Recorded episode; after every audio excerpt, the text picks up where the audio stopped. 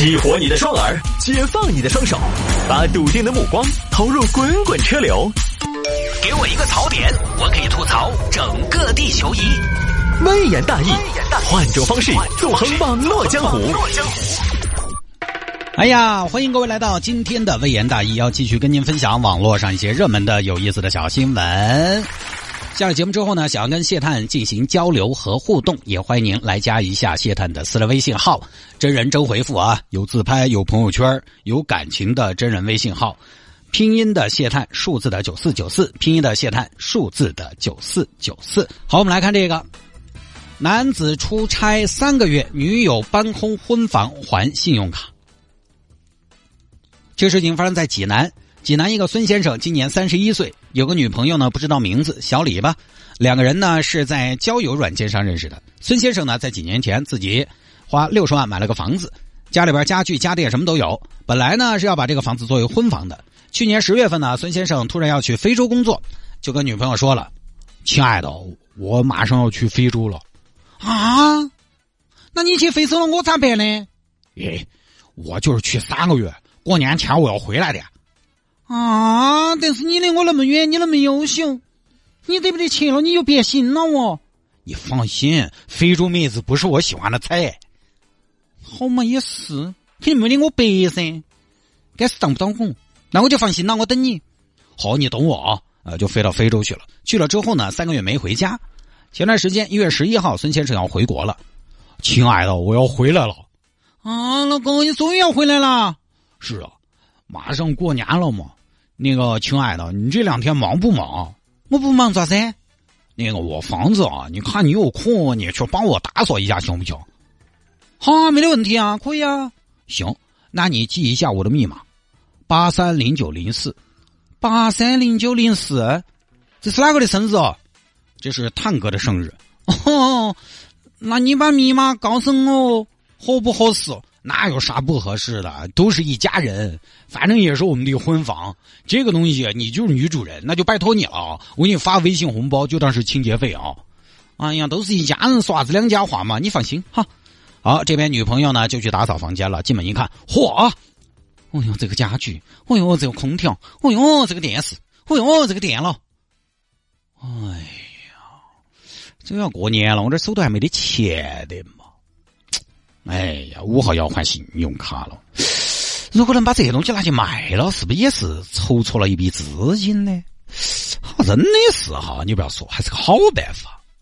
但是他是我男朋友的嘛，他把我当一家人，我这么对他。哎，但是就是一家人，所以才不要紧噻。老婆拿老公的钱，没哪个人说是偷啊，对不对？对呀，反正都是一家人，你的就是我的。哎呀，巴巴适适的，这波操作下来应该有个万把块。于是呢，李某就拍了照片，在网上发布了出售信息：出售二手一点五匹格力空调一台，二级能效，静音环保；出售西门子冰箱一台，德国品质，买到就是赚到。挂上去，跟一个收二手家具的买家联系上了，我给你五千，五千，空调、冰箱、电视三大件这儿带点家具，家具家具又不值钱，那不是还有空调、冰箱、电视的吗？大姐，你了解一下，电视现在新的也就是白菜价，三千块钱我能给你买个七十五寸的，你那个二十九寸的，你说能干啥？你拿去当电脑屏幕都行。你这一堆，你就是空调值钱。不行，五千太便宜了，添点六六千，填不到六千，最多五千五，五千五千五五千五可以吗？可以吗？你自己来拉，我肯定自己拉嘛，那么多东西你也拉不动，我开车过来拉，行吗？那你给钱。好，这边五千五百块钱把东西卖了。好，这边要给男朋友解释啊。于是呢，自己编了个段子：老公，老公，怎么了？我去你们屋头了，我觉得屋头不用打扫。不会吧？三个月没人住，还是要打扫一下吧？终归，电视、柜子什么的都是灰。老公，你怕是遭非洲的太阳晒晒瓜了吧？你家头哪儿有电视呢？有啊，我买的长虹电视嘛，没得，家头啥都没得，不可能，家里面电视、冰箱都有，我在里边住，怎么可能什么都没有嘛？毛坯房啊！哎呀，真的呀！哎呀，脏了，老公，那就进贼了，进贼了，进贼了，老公，老公这边终于拍个视频嘛？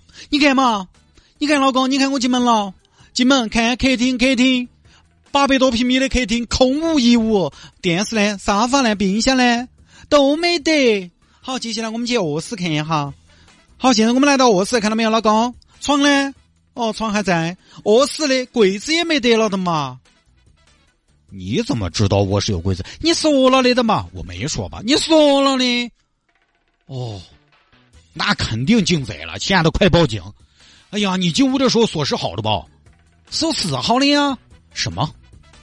我的锁密码没有人知道啊！这难道是一起密室盗窃？技术性开锁不应该啊！技术这么好，偷家具家电效率也太低了吧？这样，亲爱的，我明天就回来，你别担心，你先报警。啊，这边报警，通知我报案。咋子嘛？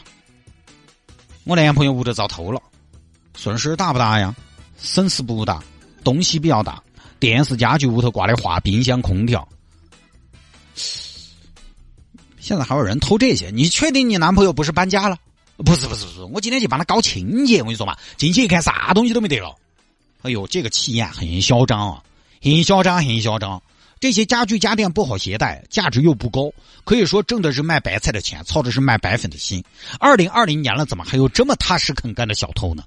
是啊，在这样一个浮躁的年代，在这样一个现金为王的年代，这样一个一步一个脚印的小偷已经很少了。啊，警方开始调查，因为孙先生呢三个月之前就出差了，这个中间一直没人，然后警方也被女朋友这边干扰了嘛，警方就把被盗时间拉长到了三个月，这个就很难查了。密码锁没有被破坏，说明一个问题：要么是技术性开锁，要么是作案人知道密码。不可能啊！这个密码警官我都没告诉任何人。技术性开锁的话，就搞不清楚现在有没有这样的技术啊。队长，这种大宗业务必须使用车辆进行运输，雁过留痕。我觉得我们是不是换一个方向排查车辆就好？啊，这边警方呢调取三个月以来的监控，后来就发现一台可疑车辆，找了车主。你这个电视见过吗？没有，好好看看，认不认识这台电视？不是警官，你们咋还有电视的照片呢？啊！你少废话，这个冰箱认不认识？认得，那就你来抓起来。哎，等会儿，等等，警官，这过年过节的啥子意思？哦，这这这做正儿八经生意的哦，正儿八经生意。你这东西哪儿来的？我买的，卖的跟谁买的？我跟一个女的买的，我在一个女的那儿买的。那个女的，她那个女的在网站上看她卖这些东西，我就花五千五买了。我就是尽管我是收二手家具的，这是我的正规业务，是吗？你真的是买的吗？这些都是你买的吗？啊，当然嘛！哎，警官，来来来，给你看下支付宝记录，看到了吗？五千五，对不对嘛？家具家电费，真的是那天买的呀，就是十一号。十一号，十一号，孙先生，十一号东西被拉出来卖了。十一号有没有发生什么奇怪的事？十一号，十一号，十一号，正是我让我女朋友帮我打扫房间的日子，也就是那天，我给了她密码。哦，你有没你女朋友的照片嘞？我有啊。师傅，您看看这个女的认识吗？哎，就这个，就这个，就这个女的卖给我的。什么？什么？不可能的，不可能的，菊花不会干这样的事情的。干没干？问问就知道了。这警方呢，把孙先生女朋友找到了。小姑娘说：“为什么偷家具家电啊？”警官，你说啥子哦？我说：“为什么偷家具家电？”说什么？你心里不清楚吗？坦白从宽，回家过年；抗拒从严，牢底坐穿。菊花。菊花，告诉我，告诉我，不是你，不是你，说，跟他们说不是你，嗯嗯嗯嗯嗯是我是我是我，是你，是你，是你，为什么是你？菊花，为什么搬我电视偷我冰箱？为什么？Why？那是我们的婚房，为什么要把我们的婚房变成空房？为什么要把两个人的床？变成一个人睡的床。如果你不喜欢这个装修风格，你跟我说，我可以找龙城装饰重新装啊。你不喜欢这个电视品牌，告诉我，我可以重新买啊。为什么把他们都偷了？哎，我缺钱，缺钱？你真的是因为钱吗？告诉我菊花，你不是，你不是为了钱，你不是那种为了钱的女人。我是，我是，我就是为了钱。菊花，为什么？我在非洲晒太阳，你在国内卖家当，五千五啊，五千五那么多钱，你告诉我你要那么多钱干嘛呀？亏我那么相信你，亏我把你当一家人。我我就是因为把你当一家人，我才卖的。我觉得你的就是我的，我的就是你的。菊花，你缺钱，缺钱为什么不告诉我呀？我是你男朋友，只要你跟我说你缺钱，我是会跟你分手的。好，就就这么个事情啊。这个事情呢，我看媒体，哎呦，在报道的时候呢，当时还把这事当成一个大事来报道的。媒体在报道的时候呢，还分成了两个部分来报。就第一次报道呢，是女朋友还没曝光，真相还没出来，被偷的第一天啊，那个时候事情呢还没有进展到女朋友浮出水面来。孙先生、警方、物管这边媒体都采访了，警方也都调查了，觉得很诡异。孙先生觉得我这个密码没有告诉别人，警方觉得说，呃，这么多的东西一定会留下痕迹。物管也觉得奇奇怪怪的，锁又没被破啊，那么多东西突然就没了，怎么会没了呢？第二次报道就是发现是这个女友偷了的，就这么一个事情。哎呀，所以这个事情呢。有时候人真的会一个天大的错误去弥补之前的一个小错误，其实后边一想，你会觉得这样的账算起来根本就不划算。但人总是对于眼前的东西呢，他解决的渴望更加急迫一些，所以有时候我们为了眼前的一些利益，会以远期的更大的代价来换取，不是不报，时候未到。有的时候大家真的要算账，对吧？你两万块钱东西。卖了五千多块钱，五千多块钱，即便你没有钱，我就说退一万步说，即便你没钱，且气，你就上个征信黑名单，也比你偷人家东西去卖了好多了吧？欠钱是民事责任，偷东西那是刑事责任。而且你可能也会想，为什么女朋友也不问男朋友开口？虽然说女性现在也要独立，但是如果我觉得两个人关系好。很亲密，很信任。我觉得女孩问男朋友说：“这儿有点困难，帮助一下，解个燃眉之急，也不是不可以。”你毕竟孙先生都开口让你去他们家打扫卫生了，我想两个人的关系也不至于说不好开口借钱，就是完全把你当自己人了嘛，对吧？就无论如何也想不到为什么要去偷，而且哈，对于孙先生的前女友来说，其实现在。大家经常看新闻，你看到有很多年轻人，他们因为提前消费，因为这种物质的欲望，会有一种困扰，一样的困扰，跟这个孙先生的前女友一样，就是不再还钱，就在还钱的路上，欠起一屁股的钱。像孙先生前女友这种办法，我觉得也是治标不治本，也是拆东墙补西墙。这次你偷男朋友的家电，下盘你又偷什么呢？这个男朋友的家电偷完了，下次重新找个男朋友吗？很多年轻人还钱，这个月这个平台借，下个月那个平台借，能解决一时，但解决不到一世的。很多人就是在这样的过程中，把雪球越滚越大的。就是我前面说的，为了解决眼前的一个小问题，愿意用大问题来弥补，但是更大的问题在后边等着你的，他不会走远的。你光是拆东墙补西墙不行，迟早有一天你会把墙拆垮。你要这个月拆个啊三百批砖，下个月补个四百批，勉强呢还可以维一次。所以现在很多年轻人，你必须要改变消费习惯，必须要有理财的意识才可以。之前我们也在节目当中分享过一个案例，成都一个护士小妹妹，其实收入还不错，但是因为她那种买奢侈品的欲望，欠了十多万，然后呢，他的养母给他还了，还了之后呢，他又欠了十多万。又开始签新的账了，所以你消费习惯没改，理财的意识没有，收入增长的能力没有跟上，欲望没有与自己的能力匹配，你这个还了又是新的一笔，结束了一段又开始新的一段。